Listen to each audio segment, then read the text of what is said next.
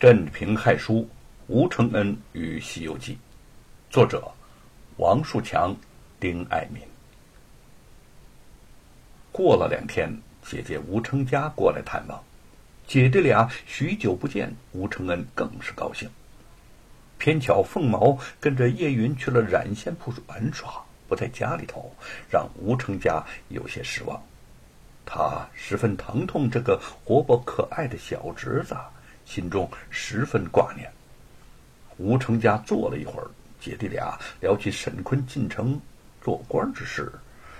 吴承恩见他神情抑郁，以为他也同叶云一样为自己委屈，却听他有些愤愤然的说：“清官难做，你知道吗？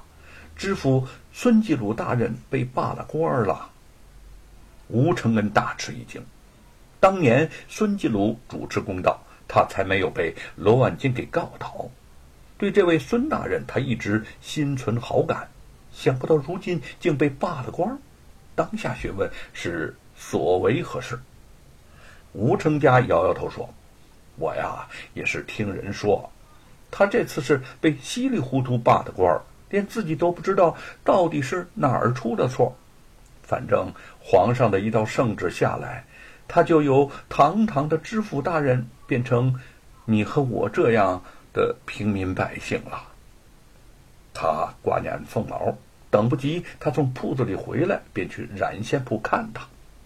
吴承恩刚刚得知孙继鲁被罢官的消息，心情沉重，也无心留他。吴成家便独自去了。吴承恩在院中度步几个回合。想到孙继鲁现在正是落魄之时，对自己又有恩惠，在他危难之时不能避而不见，便欲去他的家中去探望。他唤来了玉凤，想让他一同前往。玉凤面有难色，神情古怪地说：“还是你一个人去吧。”吴承恩见他拒绝，着实有些意外。从前。无论自己说要去哪儿，玉凤都是毫无异议跟着前往。今日这种情形前所未有，他不解的问：“嗯，你怎么了？不舒服吗？”玉凤犹豫着，缓慢的点了点头。吴承恩只觉得他神色之间同往常大不相同，却说不出到底哪儿不对。他急于去探望孙继鲁，也并没有深究。却不知玉凤的心里仍在为前两天沈伟的那番话而矛盾挣扎。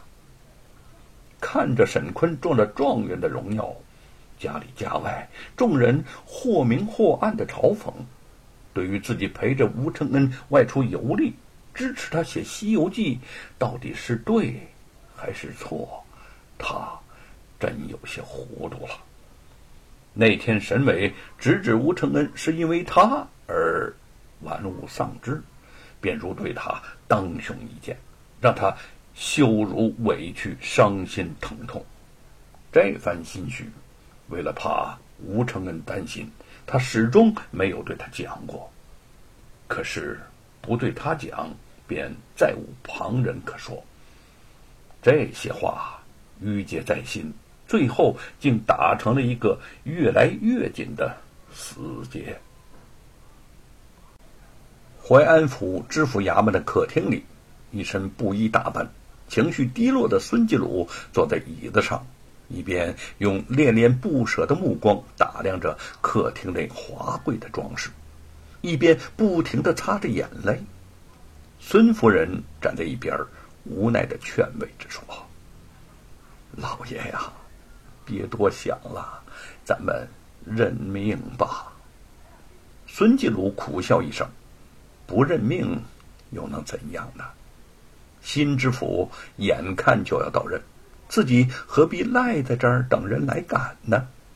可恨那些平日趋之若鹜的清客，听得他被罢官，顿时一哄而散。这几日，府衙是门可罗雀。连自己的学生山阳县县官刘希随也不见踪影，人情冷暖，世态炎凉。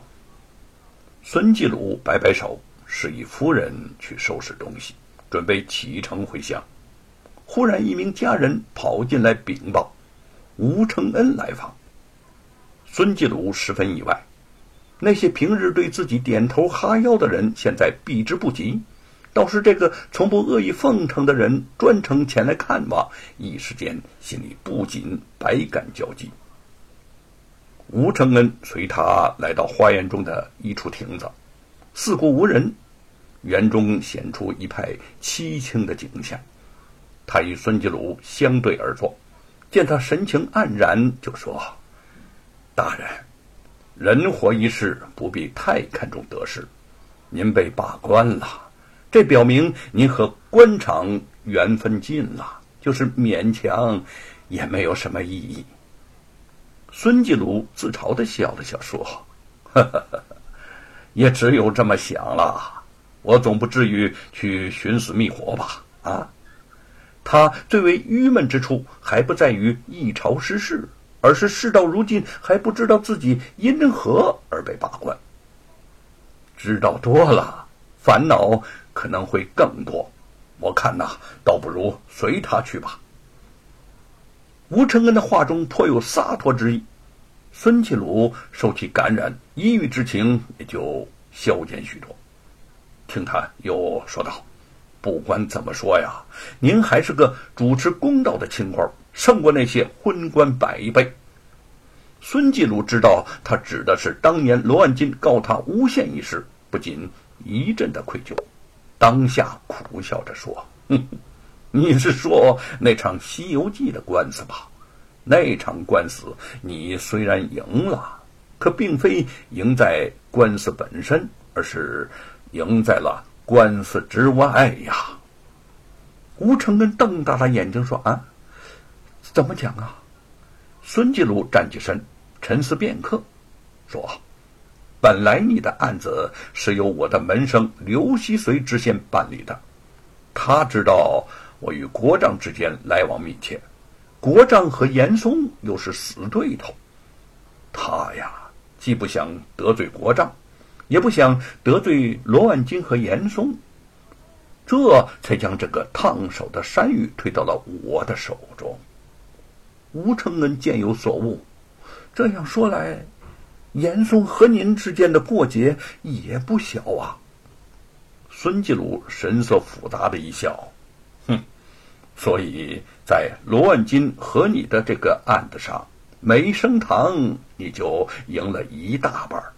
再加上你在公堂上能言善辩，以咄咄逼人之势把罗万金问的是哑口无言，赢的当然就是你了。说到底，这并非什么官司之争，而是严嵩和他的反对派之争。吴承恩不过是恰逢其时，渔翁得利罢了。事隔多时，吴承恩得知其中真相。真有些哭笑不得，这官场上的是是非非，真是比书里写的还要离奇曲折呀！孙继鲁神情落拓，仰望远处的天空，他说：“你立志写书，远离官场，那是对的。就算是一个清清白白的人，进了这泥潭，也会沾染一身的泥垢。”吴承恩也站起身来。大人，您的一句真话胜过千金。不管怎么说，您终究还是一个坦坦荡荡的正人君子，不是那些沽名钓誉的虚伪之徒。我对你的崇敬之情丝毫不减当年。孙继鲁感慨的拍拍他的肩膀：“你才是个可交之人，只可惜我就要回家乡去了。”不然，我们真的可以时常见面畅谈，老夫也能多了解你在奇书中都写了什么。美猴王除了白骨精和牛魔王，还遇到了什么妖魔鬼怪？他环视着周围的场景，话语变得凄凉。哼哼，本想啊，等新任知府到任后，我再离开。可是现在。我也没有什么心情再等下去了，今日就离开淮安府，管他谁来就任呢？朝廷负了我，我负一次朝廷，又有何不可呢？啊！呵呵呵